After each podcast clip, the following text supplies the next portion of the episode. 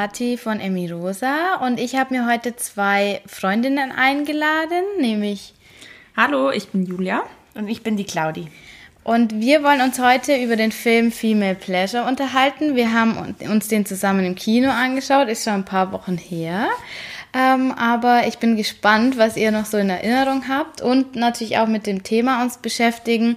Wie sieht es denn in Deutschland so aus? Also sind wir in Deutschland auch unterdrückt und ähm, wie nehmt ihr oder wie nehmen wir diese Situation in Deutschland wahr? Wenn du den Film noch nicht gesehen hast, dann gebe ich dir hier kurz eine kleine Einführung. Female Pleasure ist ein Dokumentarfilm, der fünf Frauen bei ihrem Kampf um die Gleichberechtigung im Hinblick auf ihre Sexualität zeigt. Sie gehören alle unterschiedlichen Weltreligionen an und leben an unterschiedlichen Orten der Welt. Sie müssen sich deswegen auch eine ganze Menge an Anfeindungen stellen und die fünf Frauen bestehen aus Megumi Igarashi, einer japanischen Bildhauerin und Manga-Zeichnerin. Sie versucht, weibliche Genitalien in Japan zu enttabuisieren und wurde deshalb auch schon mehrfach verhaftet. Die zweite Frau ist Leila Hussein, eine Somali, die in England lebt und dort als Psychotherapeutin und Aktivistin gegen die weibliche Genitalverstümmelung kämpft. Deborah Feldmann ist die dritte Frau, die im Film dargestellt wird. Sie ist eine US-amerikanisch-deutsche Autorin und ist in einer ultraorthodoxen jüdischen Glaubensgemeinschaft in New York aufgewachsen, aus der sie dann mit ihrem Kind zusammen in einer Nacht- und Nebelaktion geflohen ist. Doris Wagner, die vierte Frau, wollte ihr Leben Gott widmen und ging dann schon sehr früh ins Kloster und erlebte dort auch leider die Hölle. Sie wurde dort gedemütigt, vergewaltigt und ist heute auch wirklich aus der Kirche ausgetreten, lebt mit ihrem Mann und ihrem Kind zusammen und versucht auf die Missstände in der Kirche aufmerksam zu machen. Vitika Yadav ist die fünfte Frau im Bunde. Sie ist äh, Inderin und ist heute aktiv gegen sexuelle Übergriffe an Frauen in Indien und ist auch Mitbegründerin der indischen Sexualaufklärungsplattform Love Matters. Und jetzt viel Spaß mit unserem Mädelstalk. Dann fangen wir gleich mal an mit meiner Frage an euch. Und zwar, was habt ihr euch erwartet, als wir da zusammen in den Film gegangen sind? Ja, also ich habe mir vorab ähm, den Trailer angeschaut und ich hatte eigentlich schon ziemlich hohe Erwartungen, weil ich mich auch mit dem Thema schon viel befasst habe und ja, ich das total spannend finde. Und ähm, der Film hat auf jeden Fall meine Erwartungen auch noch übertroffen. Also es war echt, ähm, war echt super spannend und nicht nur traurig. Also ich habe gedacht, ich müsste da ganz viel weinen. Ähm, aber es war irgendwie, hatte auch sehr viele lustige Momente. Überraschenderweise. Also ich hatte ehrlich gesagt keine großen Erwartungen an den Film, weil ich mich eben mit dem Thema noch nicht so beschäftigt hatte. Ich habe einfach Lust gehabt, mit euch Zeit zu verbringen. ähm, aber so ein bisschen hat mich interessiert, ob die Unterdrückung der Frau tatsächlich so schlimm ist, wie man immer hört oder wie man vermutet. Und es hat mich teilweise echt geflasht, was in anderen Ländern oder in anderen Kulturen, was da Frauen wirklich noch erleiden müssen. Aber wie die Julia schon gesagt hat, das war als kein trauriger Film, sondern ein ermutigender Film, der teilweise wirklich witzig war. Ja, Julia, du hast gerade gemeint, äh, du hast dich mit dem Thema schon so beschäftigt. Ähm, erzähl mal, womit hast du dich da genau auseinandergesetzt? Mm, also ich arbeite ehrenamtlich in einem Flüchtlingsheim für ähm, geflüchtete Frauen und Kinder. Und ich habe früher schon bei Pro Familia so eine ähm, Sexualpädagogik-Ausbildung gemacht und ich bin einfach schon sehr lang irgendwie so in diesem Thema. Das, ich kann es gar nicht sagen. Es begleitet mich irgendwie schon mein Leben lang. Ich finde das spannend, so komisch wie das klingt, aber so mit dieser Unterdrückung der Frau, ich finde das halt total ungerecht und ja, irgendwie begleitet mich das schon mein ganzes Leben lang, das Interesse daran mhm. und das, der Wunsch, was verändern zu wollen irgendwie auch, ja. Claudi, wie schaut's bei dir aus? Hast du dir da Gedanken davor gemacht? Hast du dich äh, irgendwie selber unterdrückt gefühlt in Bezug auf deine Sexualität oder auf Männer dir gegenüber im Voraus? Oder war es jetzt wirklich so, ja, ist jetzt so ein neues Thema sozusagen?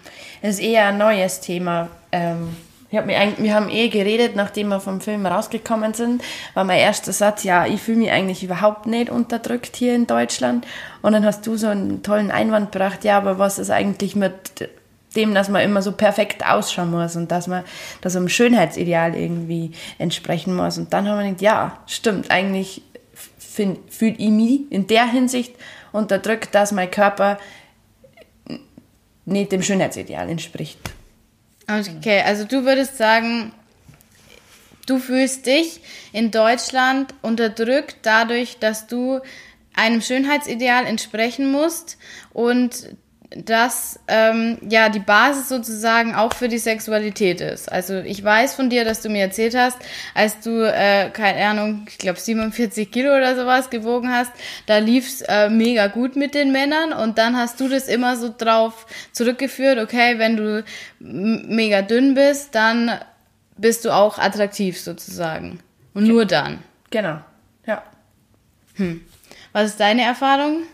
Was ja, sagst du dazu? absolut, absolut. Also ähm, das mit dem Gewicht, das spielt eine Riesenrolle, hat man das Gefühl. Also gerade in Deutschland oder in der deutschen, europäischen Kultur, dass da halt alles so aufs Aussehen reduziert wird. Halt vor allen Dingen bei uns Frauen. Das ist halt auch noch so dieses Ding, das Okay, das ja. heißt, du würdest sagen, dass bei Männern dieses Thema nicht so besteht dass Männer dürfen gern ein bisschen mehr wiegen. Da geht's nicht so um, um ja, das Gewicht, aber auch nicht so wirklich um den Körper. Hm, ja, also ich glaube, man kann es schlecht verallgemeinern, aber ich glaube schon, dass es teilweise so ist, dass es bei Männern oft egaler ist. Mhm. Also wenn man zum Beispiel auch an Körperbehaarung oder sowas denkt, wenn jetzt ein Mann untenrum behaart ist, glaube ich, sind Frauen jetzt dann nicht so mega abgestoßen, wie wenn jetzt eine Frau ähm, irgendwie im Busch stehen lässt jetzt mal hart zu sagen. Ja, ist aber, ja, ja, ja, nee, aber es ist auch mega spannend, weil ähm, das würde ja dann wieder dazu passen, dass bei uns der Körper total im Fokus ist. Der Körper muss irgendeinem Ideal entsprechen und das dann zusammenhängt damit, wie attraktiv wir sind oder was, was ähm, wir in Bezug auf unsere Sexualität dann so ausleben können. Da, da würde mich interessieren, ist es dann wirklich so, dass ihr sagt, ich würde jetzt bestimmte Dinge nicht tun, äh, weil ich nicht den, den Körper habe, der in unserer Gesellschaft als Idealbild angesehen wird? Also das Erste, was mir da in den Sinn kam, jetzt keine spezielle Situation, sondern eher Kleidungsstücke oder mhm. irgendwie so. Dass man mal vielleicht Lust hat, irgendwie einen Rock anzuziehen oder engeres Kleid anzuziehen oder dass man sich dann denkt, oh nee, das geht leider nicht, weil ich habe nicht die 90, 60, 90 Maße und dann schaut es mehr schön aus. Und du würdest dich aber, wenn das jetzt nicht das Ideal in unserer Gesellschaft wäre, dass man mega dünn sein muss, oder Frau mega dünn sein muss, würdest du dich wohlfühlen in so einem engen Kleid? Ja, würde mich wohler fühlen zumindest. Dann würde man sie, würde ich mich nicht mehr so kritisch im Spiegel betrachten, ob jetzt da irgendwo die Speckwurst ein bisschen rausschaut oder nicht. War es nicht mehr so schlimm, irgendwie, weil es ja dann akzeptierter wäre.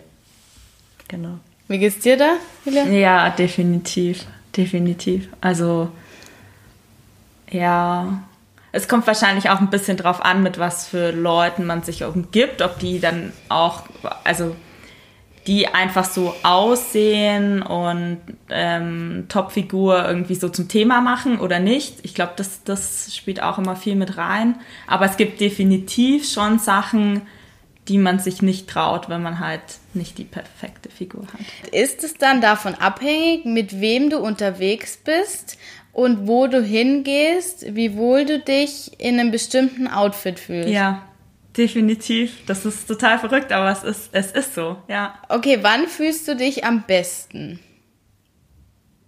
Ehrlich sein. Ja, mit Freunden, die mich gut kennen und die vielleicht selber auch jetzt nicht die Top-Maße haben. Mhm. da fühlt man sich auf jeden Fall wohl. Ah, okay. Das heißt, ähm, du vergleichst dich mit den anderen und schaust, okay, wo stehe ich da so in der Gruppe bezüglich meines äh, Körpers und meines Aussehens und dann, wenn es welche gibt, die halt nicht so dünn sind oder wenn du da gut abschneidest sozusagen, dann fühlst du dich gut. Ja, es ist, glaube ich, unterbewusst. Also äh, das, das ist ja nicht schlimm. Los. Wir wollen ja, hier ja, absolut klar. ehrlich sein. Ja. Ja, Aber ist so. ja ich glaube schon. Ja. Und wenn du in einer Gruppe wärst, in der alle mega gut aussehen, mega attraktiv sind, also dem Schönheitsideal entsprechen, so wollen wir es ja nennen, dann würdest du dich schlechter fühlen. Mit exakt demselben Aussehen, demselben Outfit. Ja. ja. ja. Geht es dir auch so, Claudi? Kann ich absolut bestätigen, ja. Voll komisch, gell? Ja, aber mir, mir geht es ja, auch absolut so. Absolut. Ich merke in Gruppen, wo ich das Gefühl habe, ich sehe am besten aus, dann fühle ich mich am, also fühle ich mich mega heiß, mega gut. Und wenn ich dann in der Gruppe bin, ähm, wo ich das Gefühl habe, hey, ich schneide da ziemlich schlecht ab im Vergleich zu den anderen, ist die Situation eine komplett andere. Mhm. Absolut. Mhm. Man muss dann aber auch sagen, dann versuchen wir Frauen uns gegenseitig irgendwo ja zu betteln. Ja. ja. Wenn wir in eine Gruppe gehen, uns erstmal vergleichen, weil das ist ja, was wir tun. Mhm. Und dann daraufhin unseren Selbstwert bestimmen. Ja. Ja, ich glaube auch, dass die Unterdrückung grundsätzlich nicht immer vom Mann kommt oder so, ja. sondern ich glaube, in manchen Themen sind, glaube ich, die Frauen sogar viel schlimmer mit ja. den Frauen als die Männer. Unterdrücken wir uns gegenseitig quasi. Absolut. So. Oder? Aber wenn jetzt nur Frauen dabei sind und auch keine, also wenn nicht die Gefahr besteht, dass irgendwelche Männer auftauchen, ist es dann das Gleiche?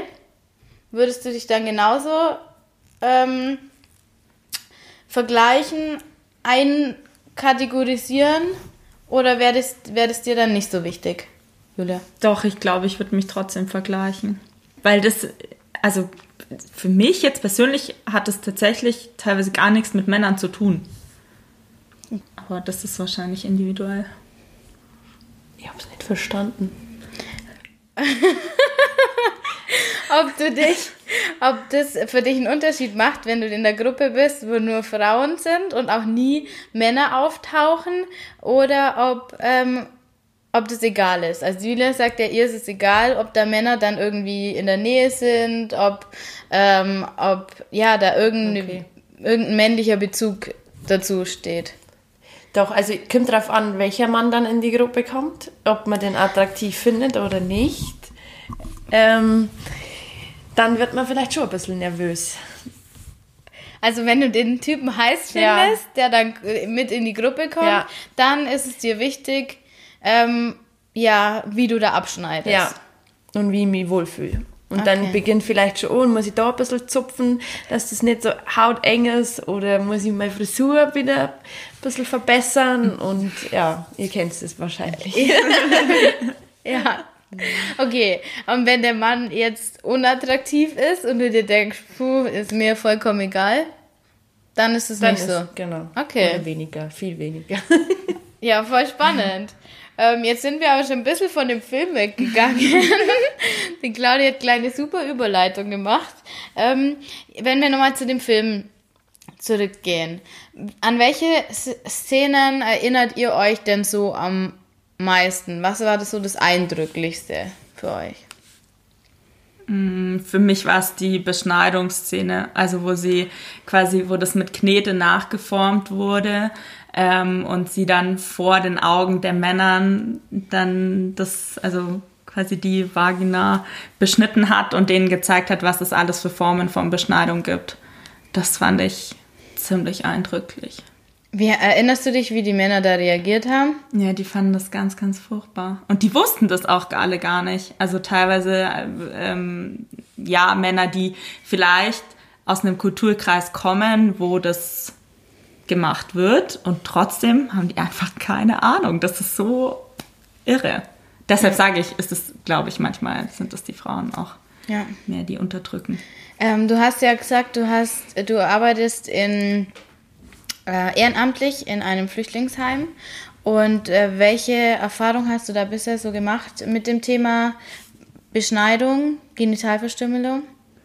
Mm, also ich leider, also was heißt leider, zum Glück, ähm, noch gar keine Erfahrung, weil ich da nur die Kinderbetreuung mache. Aber ähm, das ist auf jeden Fall ein Thema, was da auch angesprochen werden muss. Definitiv. Also Wie alt sind die Thema, Kinder? Ähm, ganz unterschiedlich, von 1 bis 13. Gut, aber dann also, sind da auch welche aus äh, Afrika dabei, Somalia und so weiter? Ja, schon. Weil dann. Aber, ja, aber also so eng bin ich jetzt noch okay. nie mit denen in Kontakt gekommen. Mhm. Man fragt da ja jetzt auch nicht so nach. Nee.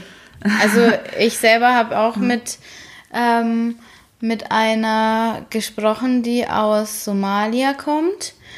Und die hat mir das schon alles erzählt. Also ich war am Anfang auch total vorsichtig und wusste nicht, äh, wie ich mit dem Thema umgehen soll.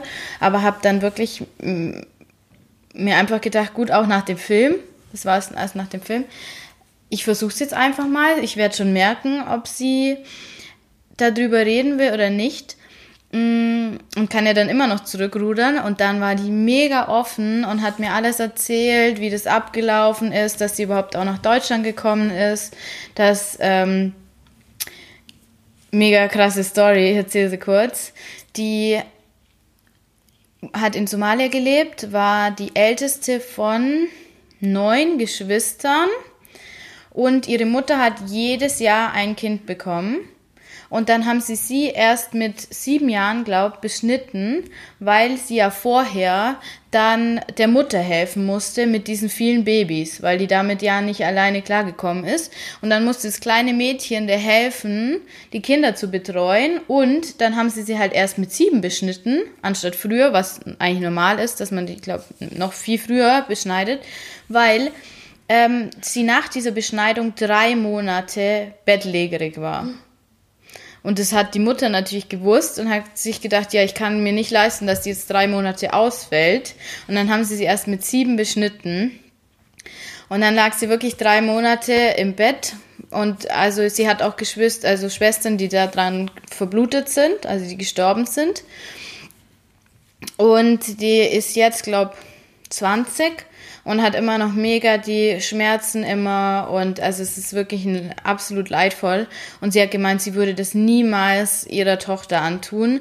Die, die Geschichte geht aber noch weiter. Sie hat mir dann erzählt, dass sie mit 14 hätte sie verheiratet werden sollen an einen alten Mann, der Töchter hat, die älter sind als sie. Und die Eltern wollten sie verkaufen an diesen alten Mann. Und dann ist sie in einer Nacht- und Nebelaktion ist sie dann geflohen. Also die ist dann wirklich nachts einfach von zu Hause weggelaufen zu Fuß und ist halt dann über, also erst ist sie, glaube ich, nach Äthiopien, dann in Sudan und so ist sie dann zu uns nach Deutschland gekommen, also Station für Station. Und es war nie der Plan, sondern sie hat sich einfach gedacht, ich kann diesen Mann nicht heiraten. Das ist mein Ende. Und dann ist sie einfach abgehauen mitten in der Nacht. Also es hat mich mega bewegt, als ich, als ich das gehört habe. Das war wirklich richtig ergreifend. Und ich musste echt auch mit den Tränen kämpfen. Mm, und dann ist immer so mein erster Gedanke, ja, aber uns geht's ja so gut. Bei uns ist ja alles so toll und jetzt sei mal nur dankbar und wenn du jeden Tag deine drei Dankbarkeitssätze da aufschreibst, dann kannst du echt zufrieden sein, dass, dass, äh, dass du hier in Deutschland wohnst und so. Aber das heißt ja nicht, dass es bei uns nicht auch Themen gibt, an denen wir arbeiten müssen. Natürlich haben wir viel weniger dramatische Themen jetzt, wenn man das mit der Geschichte vergleicht von der einen. Aber das heißt ja nicht, dass wir nicht bei uns auch was besser machen können. Und das ist ja auch so ein Teil, warum ich diesen Podcast mache. Weil ich mir denke, nur weil es anderen schlechter geht, heißt es nicht, dass wir nicht hier Themen haben, die wir bearbeiten müssen, weil wir sind irgendwo auch Vorreiter. Wir sind die, die was machen müssen. Wir haben das Privileg, dass wir genug zu essen haben, dass wir genug Zeit haben, dass wir genug Geld haben. Dann müssen wir schauen, dass hier sich was bewegt. Und das ist ja unsere Pflicht sozusagen.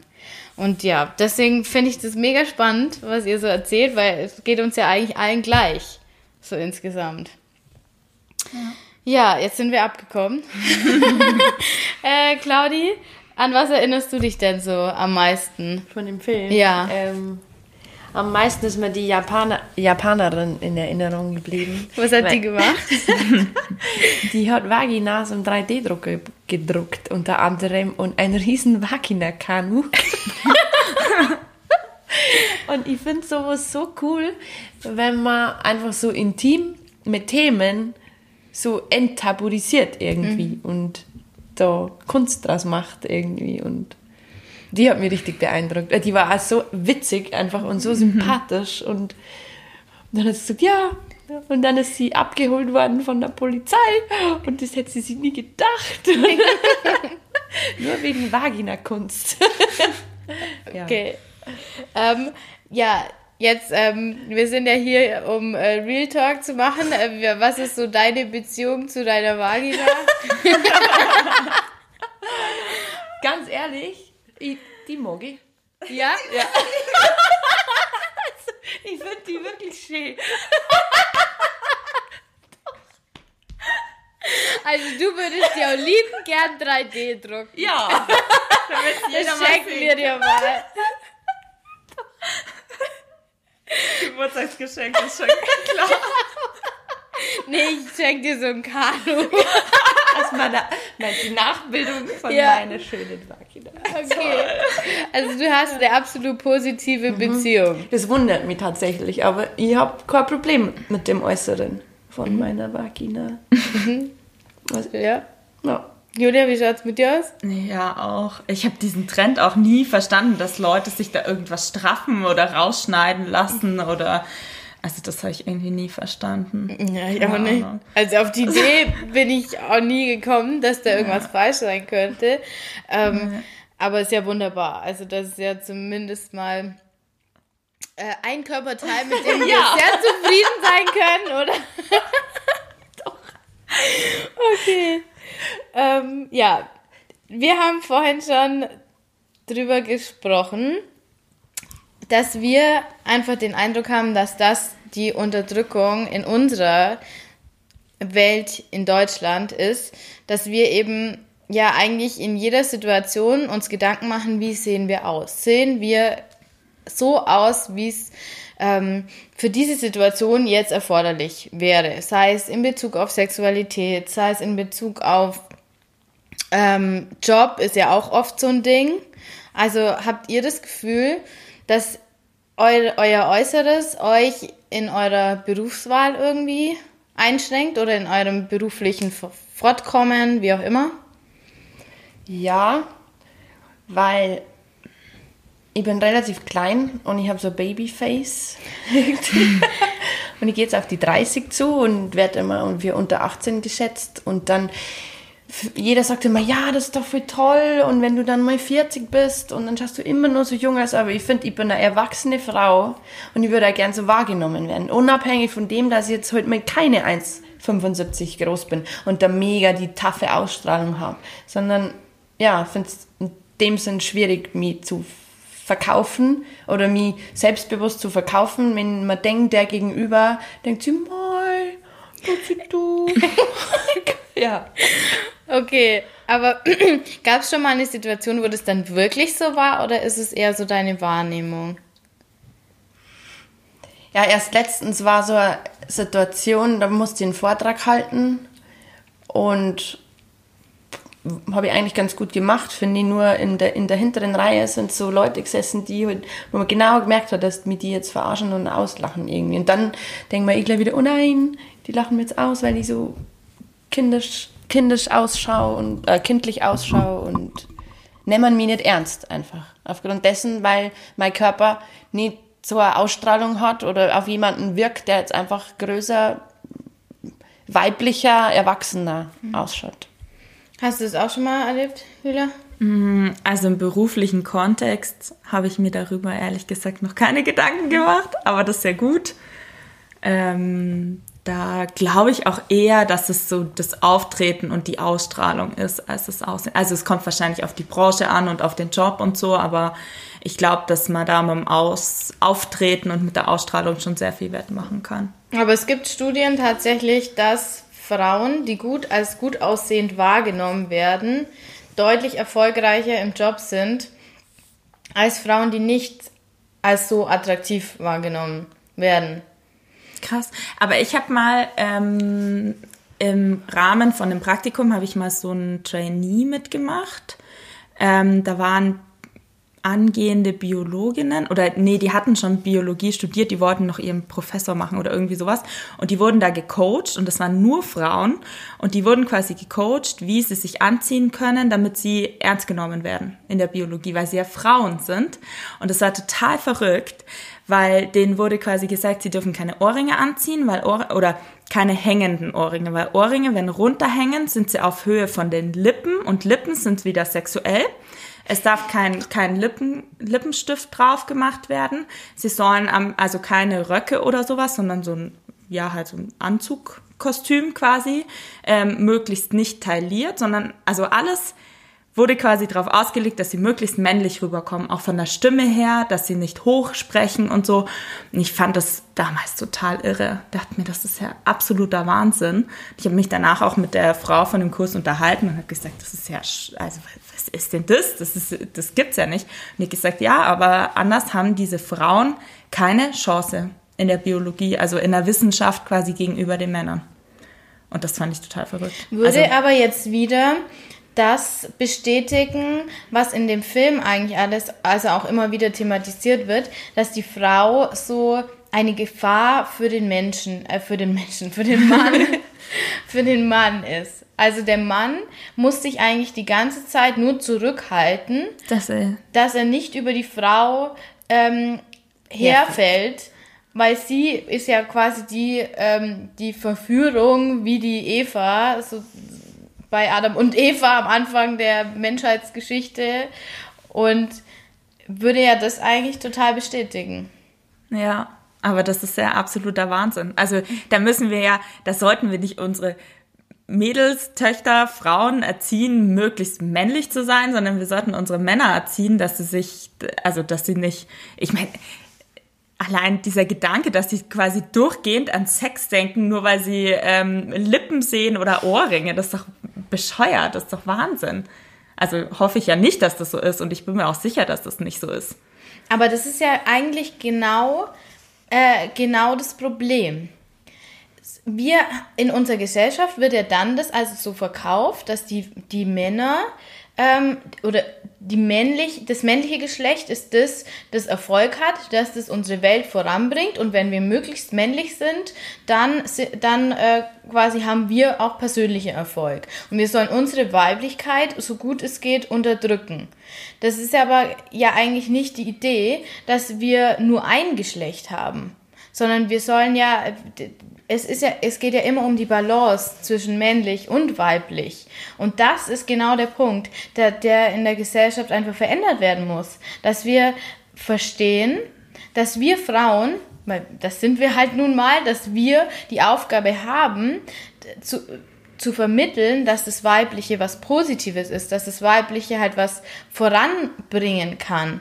Und dass wir natürlich, wie du gesagt hast, dann, wenn wir Kinder bekommen oder halt auch in unserem Beruf, je nachdem, vermitteln anderen Männern, dass sie eben Frauen unterstützen sollen und möglichst pushen sollen und nicht versuchen, die möglichst männlich zu machen. Mhm. Also, oder wie seht ihr das? Ja, ist, ja, absolut. Also, dass halt dieser weibliche Teil nicht immer nur sexualisiert wird, weil der weibliche Teil besteht halt nicht aus Sexualität, das ist ja viel mehr, also das wäre wie wenn der männliche Teil nur aus Sexualität bestünde, ist ja Schwachsinn. Also der weibliche Teil ist ja Kreativität und so viel mehr als nur dieses Sexuelle. Und das ist tatsächlich, also wie du gesagt hast, das muss halt viel mehr gepusht werden und ja, gezeigt werden, was das noch alles ist. Absolut. Und um jetzt ähm, wieder zurück zu dem Thema des Körperbilds kommen, mm, ist ja, glaube ich, auch ein, einer der Hauptpunkte, den einfach die Hörerin dich da draußen jetzt interessiert. Ähm, erinnert ihr euch dann an eine Situation, wo ihr euch bezüglich eures Äußeren so unterdrückt gefühlt habt? Wo ihr sagt, das war eine Situation, in der konnte ich nicht ich sein oder die konnte ich nicht gut meistern, weil ich nicht dem Schönheitsideal entsprochen habe? Also ich finde das, ich finde, es gibt hunderttausend so Situationen. Also vor allem, zum, also mir fällt es immer ein, wenn ich irgendwie in den Club gehe und da ist noch nicht viel los und die Leute gucken einen so von oben nach unten an. So, die scannen einen so durch. Das, das finde ich so schrecklich. Und das ist ja in jedem Club so. Da kann man nicht man selber sein, weil man sich nur denkt, so, oh Gott, ich werde hier gerade mit den Blicken ausgezogen oder durchgescannt, ob ich jetzt hier die, das geilste Outfit anhab oder was ich für Schuhe anhab oder ja, mein Körper oder. Wie geht's dir da, Claudia?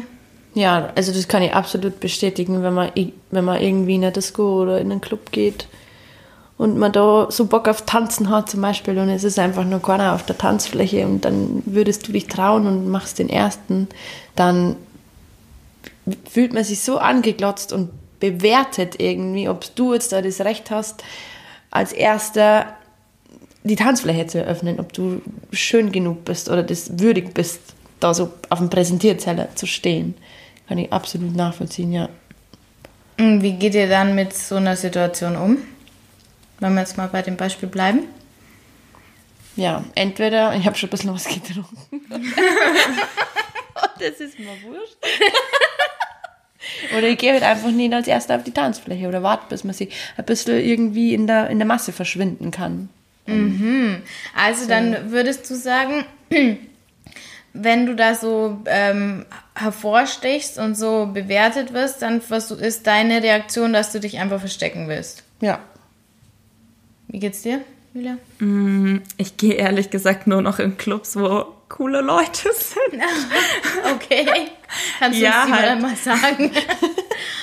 nee, ich gehe halt viel in so Afro-Clubs oder so. Und da habe ich, also für mich persönlich, das ist ja immer individuell, aber habe ich die Erfahrung gemacht, dass es da mehr so drum geht, dass man einfach Spaß hat und dass dann nicht jeder so angeklotzt wird und jeder tanzen kann, wie er will. Aber also das empfinde ich halt so dass es da irgendwie ein bisschen entspannter ist. Gut, aber ist ja eigentlich dann, ja. dadurch verändern wir ja nichts. Nee, das ist nur die Flucht. Ja, ganz genau. Das ist ja eigentlich nur eine Flucht aus der Situation. Okay, ja. Und ja, gibt es noch andere Situationen, wo ihr sagt, ja, wie schaut es denn so mit Sommer aus? Was ist eure, eure Beziehung zum Sommer? Warme Temperaturen, knappe Outfits, hm? Also, Claudi? Ich mag den Sommer nicht so gerne. ja, knappe Outfits nie. Für mich ist schon Überwindung, eine kurze Hose anzuziehen. Also ich schwitze dann lieber, weil, ja, bin also ziemlich käsig. Und das entspricht ja auch wieder nicht dem Schönheitsideal von braun gebrannter, knackiger Haut. ähm, ja, nee, also Sommer, baden sowieso nicht. Also baden gehe ich echt nie. Du nie, gehst nie ich baden? Ich gehe nie baden, nee. Was? Was? Weil mich das so stresst, wenn ich am Badesee bin und ich Leuchtkugel muss da ins Wasser gehen irgendwie. Ja, Wirklich? Ja, keine Ahnung. Okay, weil welche, welche Stellen, wir wollen ja hier ehrlich sein, mhm. welche Stellen an deinem Körper magst du nicht? Mein Bauch. Mhm. Mein Bauch. Und mein, also die komplette Haut, weil die halt so weiß ist. Okay, also du findest äh, oder hast für dich das Schönheitsideal, dass weiße Haut nicht attraktiv ist. Genau. Grundsätzlich oder nur im Sommer beim Baden? Im Sommer beim Baden hauptsächlich. Obwohl, ich habe mich schon ein bisschen arrangiert, also ich finde es nicht mehr so schlimm. Aber baden gehen tue ich immer noch nicht gerne. Also, ja. Ähm, hast du da schon mal irgendwie Versuche unternommen, das zu deine Einstellung dazu verändern? Mm. Ja, man versucht schon immer wieder, sie selber zu sagen, okay, es ist nicht so schlimm, du hast ja rote Haare, da passt es, grüne Augen, aber man, weiß ich nicht, wenn man, wenn man dann in der Situation ist und man interpretiert dann wieder in den Blick für den anderen irgendwas hinein, dann wird es halt wieder schwierig, dass man da dran bleibt an dem Mindset. Um, ähm, wie fühlst du dich da? In dem Moment? Was sind deine Gedanken? Stell dir mal wirklich vor, du liegst jetzt okay. am See, 30 Grad und dir ist bockheiß, was ja meistens der Fall ist, und dann haderst du mit dir, ob du jetzt ins Wasser mhm. gehen sollst. Was sind deine Gedanken oder Ängste in der Situation?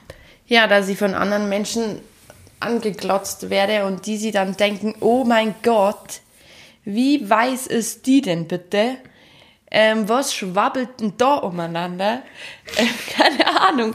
Irgendwie, dass man dann sofort man weiß ja, das ist ja das Blöde eigentlich, man kann ja in die Köpfe nicht hineinschauen. Es geht ja fast nie mehr her und sagt, hey, schau die mal an. ähm, wie kommst denn du daher? ähm, ja, dass man halt dann hineininterpretiert und man weiß ja gar nicht, ob derjenige das wirklich denkt oder nicht, aber du bist halt dann so, also oder ich sage, ich bin halt dann sofort verunsichert und vermeide halt dann die Situation, indem ich lieber schwitze. Weiter. ja, also ganz banal. Wie geht's dir, Julia? Mm, also Sommer, ich ziehe eigentlich auch keine kurzen Hosen mehr an, sondern eher so weite Pluderhosen. Und im Ausland, im Ausland finde ich, kann man immer noch gut so Hotpants oder so Hotpants, kurze Hosen, Shorts mhm. anziehen. Aber daheim finde ich es irgendwie schwierig. Also in der Arbeit sowieso nicht. Ähm, ja, das sind die weiten Pluderhosen. Der Trend ist auf jeden Fall gut. ähm, aber baden gehe ich lustigerweise trotzdem. Also ich bin so eine Wasserratte, dass mich das dann doch wieder nicht abhält. Aber mit Badeanzug, nicht mehr Bikini. Mhm. Wobei ich Badeanzug halt auch schön finde. Also finde ich auch wirklich einen schönen Trend. Nicht nur um alles zu verstecken, sondern auch so finde ich schön. Und was, ähm, was ist dann das so dein Gedanke, wenn du da bist und dann ins Wasser gehen sollst, ist, was die Claudia gerade äh, erzählt hat? Mhm. Ich versuche tatsächlich nicht nach rechts und links zu schauen, um eben diesen Blicken zu entgehen, sondern wirklich so, ich versuche auch möglichst aufrecht zu laufen, weil ich mir denke, dann, dann drückt es den Bauch nicht so raus oder so. Möglichst aufrecht, weil man ja selber weiß, dass man da am besten aussieht und dann einfach echt versuchen, niemanden anzugucken und einfach nur straight durch zum Schwimmbecken und ganz schnell ins Wasser.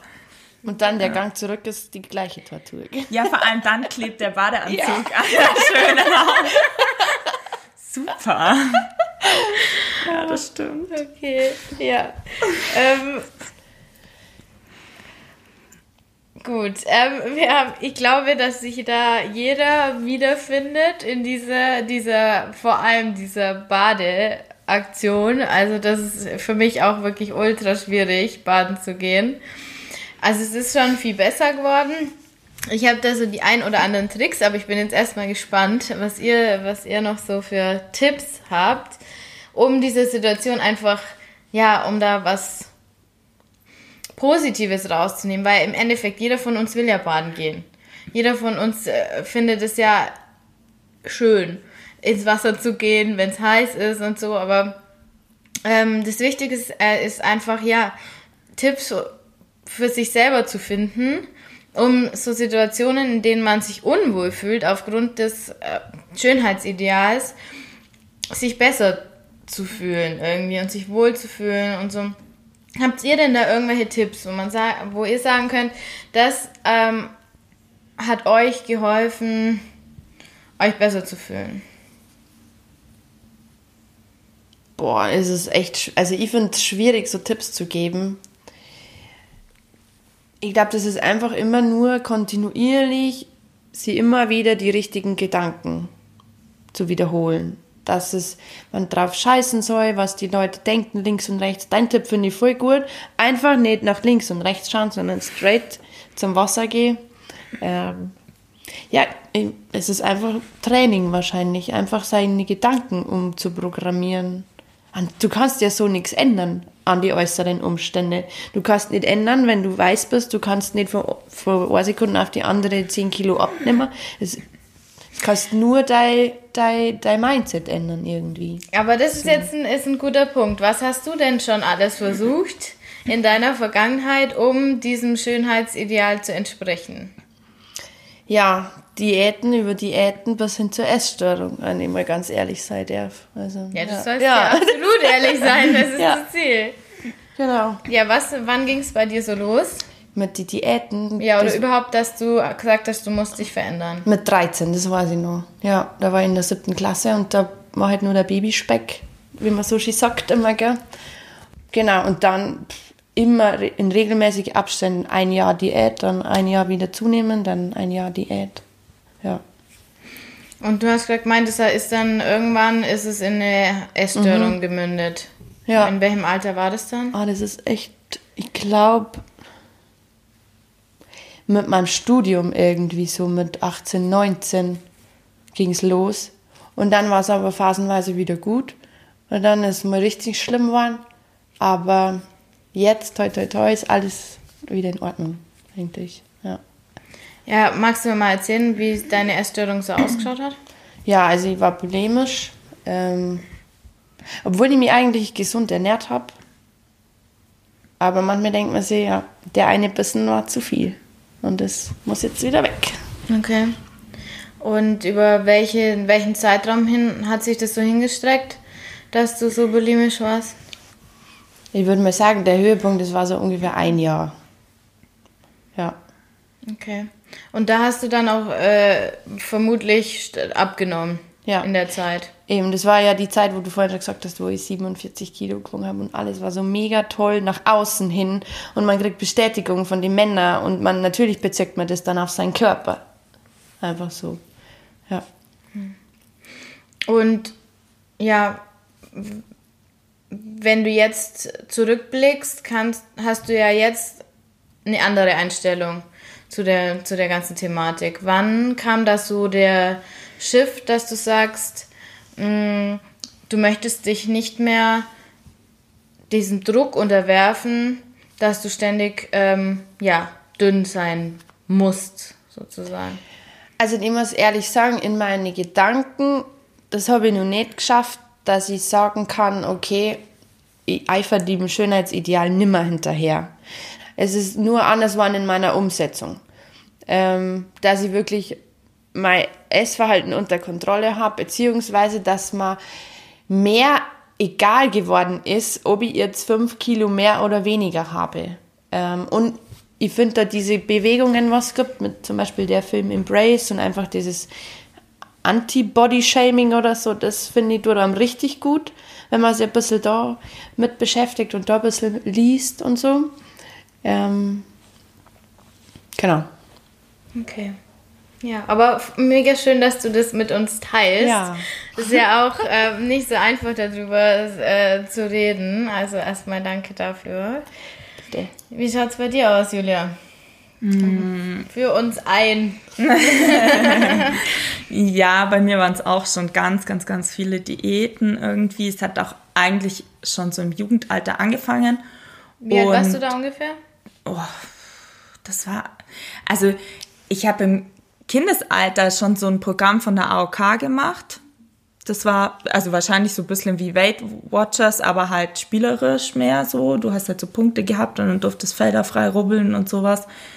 Ähm, war bestimmt nie bös gemeint, dass ich das gemacht machen musste, aber ähm, natürlich macht das was mit einem. Und ähm, ja, dann so den Höhepunkt hat es auch während dem Studium gehabt, ähm, weil ich dann einen Blog gestartet habe über Low Carb Ernährung und das hat halt, das hat halt auf einmal wahnsinnig gut funktioniert. Ich habe halt innerhalb von kürzester Zeit habe ich richtig viel abgenommen und dann wollte ich immer, man, das Problem ist ja immer, man nimmt ab, aber das Mindset, du denkst halt immer noch, du bist dick. Dabei hast du schon Kleidergröße 38, was du halt seit 100 Jahren nicht mehr hat, das Gefühl. Ähm, und dann, dann denkst du dir so, ah, da geht noch mehr, da geht noch mehr und jetzt will ich mein Sixpack freilegen und jetzt esse ich gar keine Kohlenhydrate mehr oder nur noch einmal in der Woche. Und das habe ich halt dann noch wirklich ein Jahr lang durchgezogen und dann ging halt gar nichts mehr. Also ich habe gar nicht mehr abgenommen. Und dann habe ich irgendwann dachte mir, ja komm, dann habe ich irgendwie wieder angefangen normal zu essen und habe wieder volle Sau zugenommen. Aber das war schon irgendwie, also jetzt so rückwirkend betrachtet war das schon irgendwie grenzwertig, weil ich habe halt alles Obst verteufelt, also Bananen. Ich habe zwei Jahre lang keine Bananen gegessen. Das war so, das so geht gar nicht. Teufelszeug, Bananen, bah, kann man nicht essen. Ja, total irre irgendwie. Ja, und total viele tierische Produkte auch gegessen. Also ich habe mich bestimmt nicht gesund ernährt in der Zeit. Ähm, aber ich war halt so in diesem Kosmos drin und hatte halt auch Leute ähm, in meiner Umgebung, die sich so ernährt haben und die das auch so voll gefeiert haben, dass ich auch so abgenommen habe. Man fühlt sich halt total mhm. bestätigt, wenn alle sagen so, wow, wie krass du abgenommen hast und wow und so, dann ja. Und wann war dann so der Punkt, wo du gesagt hast, ja, jetzt ist für mich vorbei, ich mache das nicht mehr? Ich, ich kann gar keinen speziellen Punkt sagen, ehrlich gesagt. Es war irgendwie so von heute auf morgen, dass ich mir dachte, ich nehme nicht weiter ab. Und das regt mich so auf. Und warum, warum zwinge ich mich jetzt hier, das Zeug zu essen, wenn ich irgendwie auch geile Sachen essen könnte, ähm, wenn es halt eh nichts bringt. Also wenn ich nicht weiter abnehme, dann bringt es mir ja nichts. Und dann irgendwie von heute auf morgen habe ich dann wieder normal gegessen. Du hast auch gerade was ganz Spannendes gesagt. Ähm, du hattest Leute in deiner Umgebung, das kenne ich ja selber auch, die mit dir so also gefiebert haben und diese, diese Idee, ich war ja auch mal in der Low Carb Phase, völliger Bullshit, ey, wenn ich da dran denke, was ich da gegessen habe, wie du so gesagt hast, ultra ungesund, den ganzen scheiß Magerquark oh. und boah, Hauptsache äh, wenig Fett, 0,1, es schmeckt zum Kotzen, wenn wir jetzt mal so ehrlich sein dürfen. Dann dann noch irgendwelche äh, Gürkchen dazu und also und du fühlst dich den ganzen Tag schwach. Ist ja richtig schlimm. Aber du hattest Leute, die in deiner Umgebung, die dann gesagt haben, ja, voll geil, oder? Läuft. Ja, ja die das mitgemacht haben. Okay. Und wie, was machen die jetzt? Weißt du das? Boah, nee, ich habe gar keinen Kontakt mehr. Ja, gut so. Ist, ja, ich wollte gerade sagen, ist wahrscheinlich auch gut so. Ja, genau. Ja. Okay. Dann, also ich äh, kenne das ja selber auch, aber ihr wisst, ihr wisst es ja, dass dieses Mindset sich nie ändert. Also es ist egal, ob du ähm, von 150 Kilo, also ich vermute es, dass es egal ist, ich weiß nicht, aber von 150 Kilo auf 55 abnimmst mm, oder ob du, keine Ahnung, nur 5 Kilo abnimmst von 55 äh, auf 50 oder was auch immer, das, dein Mindset wird sich nie ändern, solange du in dieser Diätwelt bleibst, solange du in diesem Gefühl bleibst, du bist nicht gut genug. Und das, was du gerade eben gemeint hast, dieses, äh, im Kopf war ich immer noch dick. Das, das, dieses Mindset muss sich ändern, dass dieses Ich bin erst wertvoll, wenn ich dünn bin und solange ich dick bin, bin ich nicht wertvoll. Solange sich das nicht ändert, kannst du abnehmen, so viel du willst, weil du wirst nie glücklich sein. Claudi, wie war's? 47 Kilo? Geistes Leben ever, oder? Ein bisschen. ja, wie gesagt, jetzt erzähl hier nichts Falsches. Na, natürlich. Es war purer Stress. Es ist einfach, ihr habt es so als puren Stress empfunden. Du warst permanent beschäftigt. Darf ich das nur essen? Oh mein Gott, habe ich zu viel gegessen? Ist das das richtige Lebensmittel? Ist das das richtige Lebensmittel? Oh Gott, Kohlenhydrate. Also, das war absolut anstrengend. Von dem her war man ja permanent unter Strom. Und da ist die Lebensqualität einfach nicht so hoch wie bei jemandem, der sich nicht ständig darüber Gedanken machen muss, was er isst und was er gegessen hat und so weiter. Also, ja. Das heißt, also du hast von außen Bestätigung bekommen, ähm, hast dich dadurch dann besser gefühlt, aber in dir drin war absolutes Chaos. Genau, ja. Also ich glaube, ich, das kann jeder verstehen, äh, der in, in, in einem essgestörten Verhalten war, dass, äh, dass die Selbstwahrnehmung und die Fremdwahrnehmung komplett auseinandergeht. Also ich erinnere mich auch an Situationen, da habe ich mich so fett gefühlt. Ich habe mich so unglaublich fett gefühlt. Ich weiß gar nicht warum äh, in der Situation, aber ich bin dann durch die Fußgängerzone gelaufen. Ich war da beim Einkaufen und ich hätte echt mich am liebsten im, keine Ahnung, versteckt. Da, am liebsten hätte ich gewollt, dass ein Loch aufgeht und ich fall in dieses Loch, dass niemand mich mehr anschauen muss. Und dann mache ich die so eine Glastür auf von so einem, so einem Kaufhaus und sehe mich selber in dieser Tür. Und ich habe, kennt ihr das, wenn man nicht sofort erkennt, dann, dass man das selber ist? Weil man nicht erwartet, dass man sich jetzt spiegelt und dann erstmal so in der ersten Sekunde denkt, das ist eine andere Person. Kennt ihr das? Mhm. Und so war das in der Situation und ich dachte mir in meinem Kopf, oh, die Person ist aber schlank, dünn. Und dann dachte ich mir, scheiße, das bin ich selber. Das bin ich selber. Und dann ist mir mal klar geworden, wie gestört ich eigentlich bin, dass ich eben vor einer Minute gedacht habe, ich bin, keine Ahnung, gefühlt, ich wiege 100 Kilo äh, und ich bin mega klein. Nur so zur Information, ich bin 1,56 und ich äh, dachte echt, ich wiege 100 Kilo. Und dann sehe ich mich da im, im Schaufenster, ich weiß noch genau, was ich anhatte, und merke, hey, ich sehe, ich bin definitiv nicht übergewichtig. Und das, wenn, wenn, wenn du sowas feststellst, dann weißt du, da ist absolut ein Riesenproblem vorhanden, an dem man arbeiten muss. Und ja, um jetzt wieder den Bogen äh, zu bekommen, was würdet ihr jetzt so euch wünschen, wie sich diese Welt hinsichtlich dieses Schönheitsideals verändern sollte? Was würdet ihr euch wünschen? Also ich fände es am besten, wenn es gar kein Schönheitsideal gibt, um ehrlich zu sein. Also dass einfach jeder sein darf, wie er ist und ob er was weiß ich, ungeschminkt rausgeht, ob er Haare überall hat, ob er ähm, 150 Kilo wiegt, dass das einfach wurscht ist, sondern dass man einfach nach dem Charakter geht.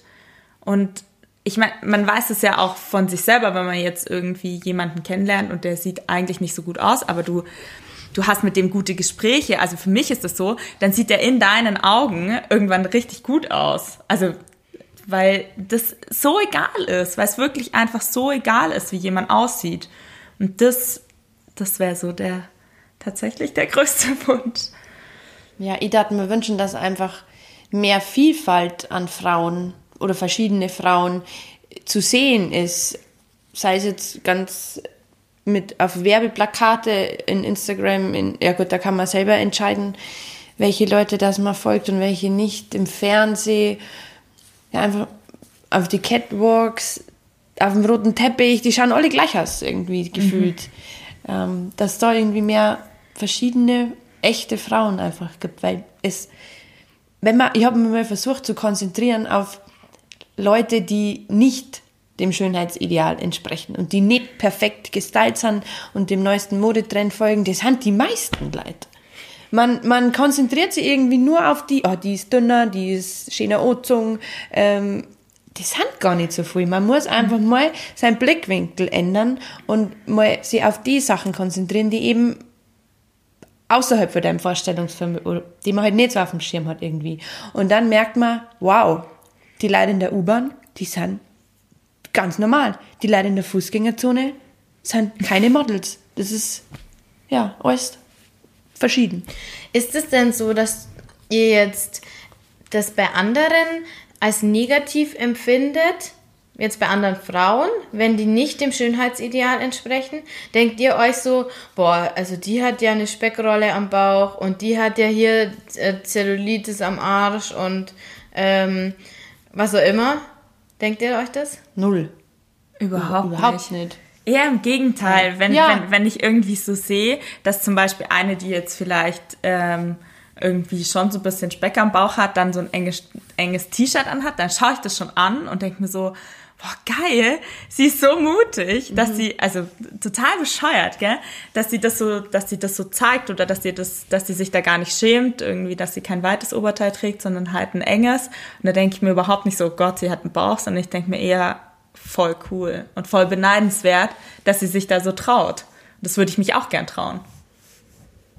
Voll. Denke, genau das denke ich aber auch immer, wenn ich eine sehe mit so einem engen Oberteil, denke mir, Mann, und ich wieder mit meinem Flatterteil. ich möchte auch mir was anderes so ziehen. Und es ist nicht schlimm. Man fühlt sich verbunden irgendwie. Man ja. denkt sich, ja, du bist wie ich, du hast auch ein kleines und du scheißt einfach nichts. Das ist ja. toll. Du ja. das ist super cool, ja. Okay, aber was heißt das jetzt für uns? Was müssen wir dann tun? Ganz ehrlich. Kantet. Kantet. ja, wir müssen mit positivem Beispiel vorausgehen. Also, wir singen jetzt morgen hautenge Oberteile an und Röcke. genau. Ja. Na doch. Drauf scheißen. Drauf ja. scheißen einfach. Es ist leichter gesagt als getan. Mhm, klar. Ähm, ich habe das wirklich diesen Sommer versucht. Äh, Erzähle ich mal die Story noch. Ich war in Kanada, ja im Urlaub, wisst ihr ja. Ähm, und das war ultra heiß. Es war unglaublich heiß und ich wusste, dass, dass es heiß wird. Und dann habe ich mich wirklich äh, dazu gezwungen, in Shorts rumzulaufen. Weil ich habe nur Shorts mitgenommen. Ich habe nur Shorts und halt äh, und eine so eine weitere Hose halt zum Fliegen, so wie so eine, ja, halt so eine Bluderhose, keine Ahnung. Habe ich mitgenommen und, und dann musste ich das wirklich durchziehen. Und ich habe mir nicht, also ich habe mir gedacht, okay, wenn es ganz furchtbar ist, dann kannst du immer nur eine Hose kaufen. Und bin echt zwei Wochen mit so äh, mit Jeans-Shorts. Äh, ich hatte eine schwarze und eine ähm, so eine Levi halt mitgenommen. Die fand ich auch voll geil und zu Hause haben mir die auch mega gut gefallen. Aber wenn dann die Sonne auf die Beine fällt, dachte ich mir, boah, fuck, kann ich das machen? Und so die ersten paar Mal bin ich, ich, bin ich dann in der Wohnung mit, der, mit den Hosen rumgelaufen, um mich dran zu gewöhnen. Habe dann auch mal ein paar so Fotos gemacht, um zu schauen, ist es wirklich so schlimm? Und dann dachte ich, nee, es ist, es ist nicht schlimm. Und dann habe ich wirklich Schocktherapie gemacht. Und ich muss sagen, danach, nach den drei Wochen war ich echt mega stolz, dass ich es gemacht habe, aber es war schon ultra schwer. Also ich muss dann aufpassen, dass ich nicht immer versuche, okay, wenn Leute auf uns zukommen, dann laufe ich hinter meinem Freund, kennt ihr das? Oder wenn ich, wenn ich, ähm, ähm, oder ich habe dann so eine Umhängetasche, dann hänge ich die vor meine Beine und so das und dann muss ich immer wieder nein, ich mache das jetzt nicht und äh, ich zeige mich jetzt so. Und ich habe schon ein paar Mal das Gefühl gehabt, dass sich andere auch gedacht haben, auch wenn es natürlich auch für mich ultra schwer war, aber dass andere sich gedacht haben, wow, die macht das jetzt.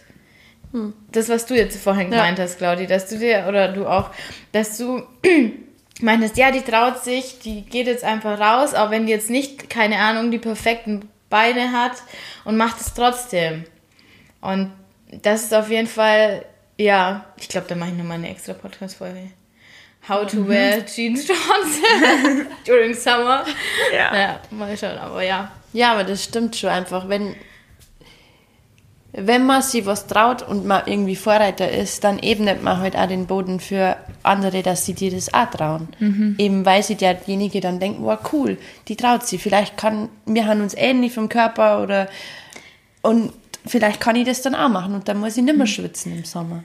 Das ist auch einer meiner größten Tipps. Das hat mir so mega geholfen, dass ich, ähm, wenn es so Tage gibt, wo es mir wirklich schlecht geht und ich mich mit meinem Körper so total unwohl fühle, dass ich dann auf Insta mir ähm, andere Frauen anschaue, die so einen ähnlichen Körper haben wie ich, die ich aber voll attraktiv finde.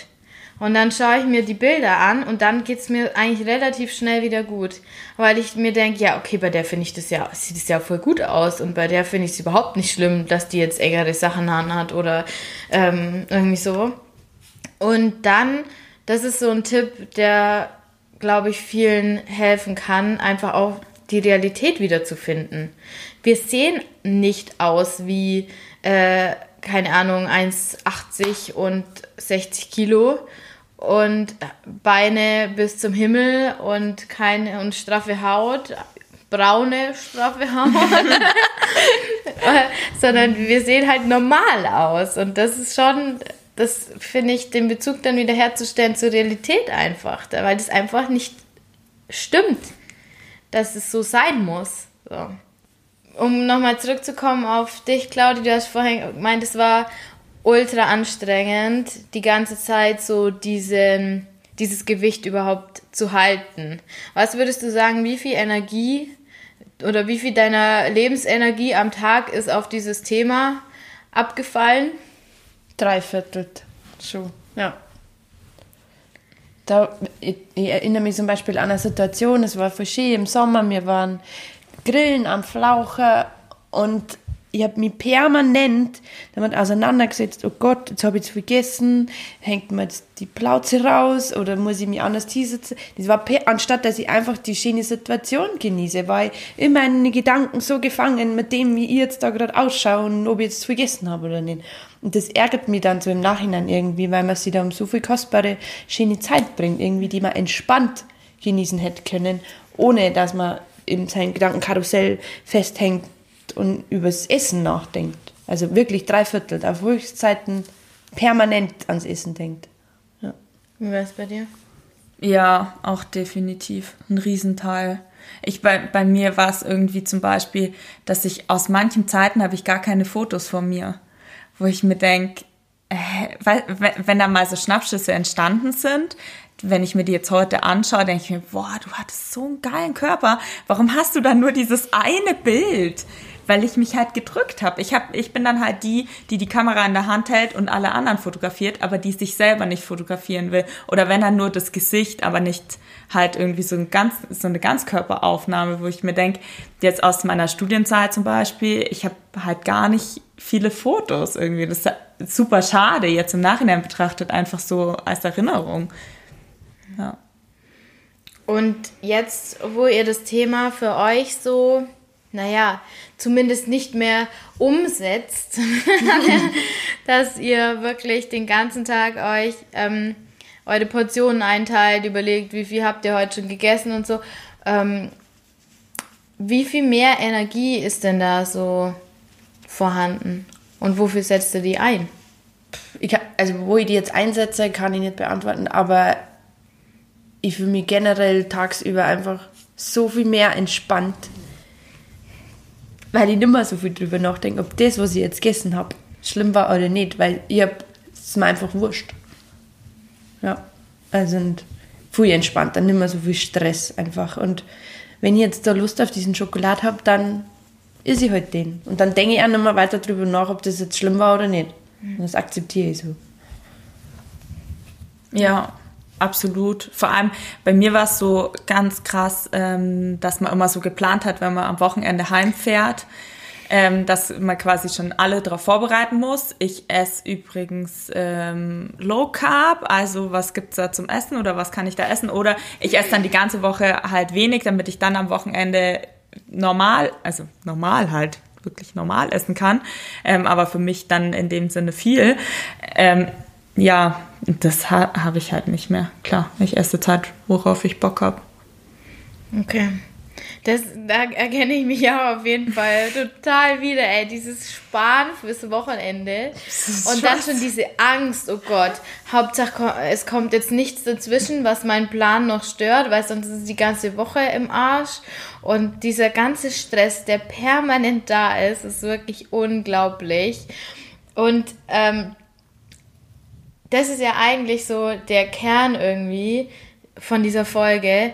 Diese Energie, die uns da geraubt wird, weil wir ständig versuchen, jemand zu sein oder auf etwas zumindest hinzuarbeiten, das wir eigentlich aber nie erreichen können, ist so unterdrückend irgendwie für uns Frauen, dass wir selber quasi komplett davon eingenommen sind in unsere, unsere Lebensenergie, irgendwie auszusehen, irgendwas nachzueifern, was wir gar nicht erreichen können in unserem Leben, weil wie wir schon gesehen haben, die Leute sehen nun mal draußen nicht so aus. Wir, die, das ist nicht so gedacht, dass wir so aussehen. Und das können wir auch nie erreichen, so auszusehen. Also zumindest die Claudia und ich. Wir werden uns verdammt schwer ja, Wir werden nie über die 1,60 hinauskommen. Und da wird es schon hart mit dem Modeljob. Ja. Wir können vielleicht nur so äh, Kinderklamotten präsentieren. Oder so, aber Vielleicht kommt es irgendwann mit Tiny Models. Ja, Jetzt gibt es ja schon Curvy Models. Ja, genau. Wahrscheinlich. Genau. Aber ob wir da dann dabei sein wollen, ich weiß Eben. es nicht. Ja, gut. Zum Abschluss. Was würdet ihr eurer Tochter sagen? Also wir haben ja noch keine Kinder, aber wenn wir mal irgendwelche Töchter haben werden, was würdet ihr versuchen, der mitzugeben oder denen? Wir kriegen ja viele Kinder hoffentlich. Boah, also ich glaube, dass das ganz wichtig ist, dass man immer wieder wiederholt, dass du so in Ordnung bist, wie du bist. Dass dein Körper passt und dass dein Körper wirklich den als Geschenk zu sehen, dass du eben fähig bist, hier überhaupt zu leben auf der Erde und was du dir für Möglichkeiten bietet, so aus der Perspektive irgendwie. Dass es einfach ein Instrument ist, dass du gehen kannst, dass du die bewegen kannst, ähm, anstatt einfach, was ist ein anderes Wort für Instrument? Ähm, das ist halt nicht so. Dein Gefäß, in dem du dich bewegst, ist ja, ja irgendwie so. Ja. Aber nicht nur das Äußerliche, also dass du da jemand anderem gefällst, sondern ja. dass du in Ordnung bist, wie du bist, egal groß, klein, dick, dünn, braun, weiß, ähm, sondern dass man es als Geschenk sieht, dass man überhaupt hier sein kann und dass es wertvoll ist und dass man gut drauf aufpassen soll, aber dass es egal ist, wie der geformt ist. Würdest du dann mit deiner Tochter ähm, abnehmen?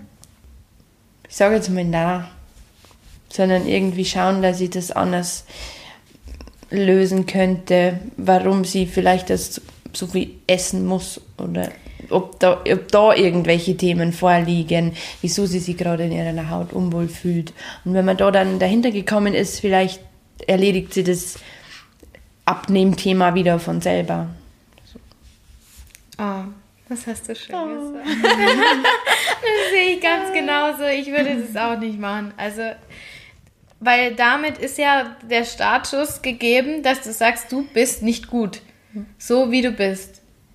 Und das wird bei dir wahrscheinlich auch nicht äh, irgendwie krankhafte Züge gehabt haben, dass du unbedingt Gewicht verlieren musst, weil du sonst, äh, keine Ahnung, deine, dein Krebsrisiko immens erhöht oder Bluthochdruck im extremsten Fall oder so.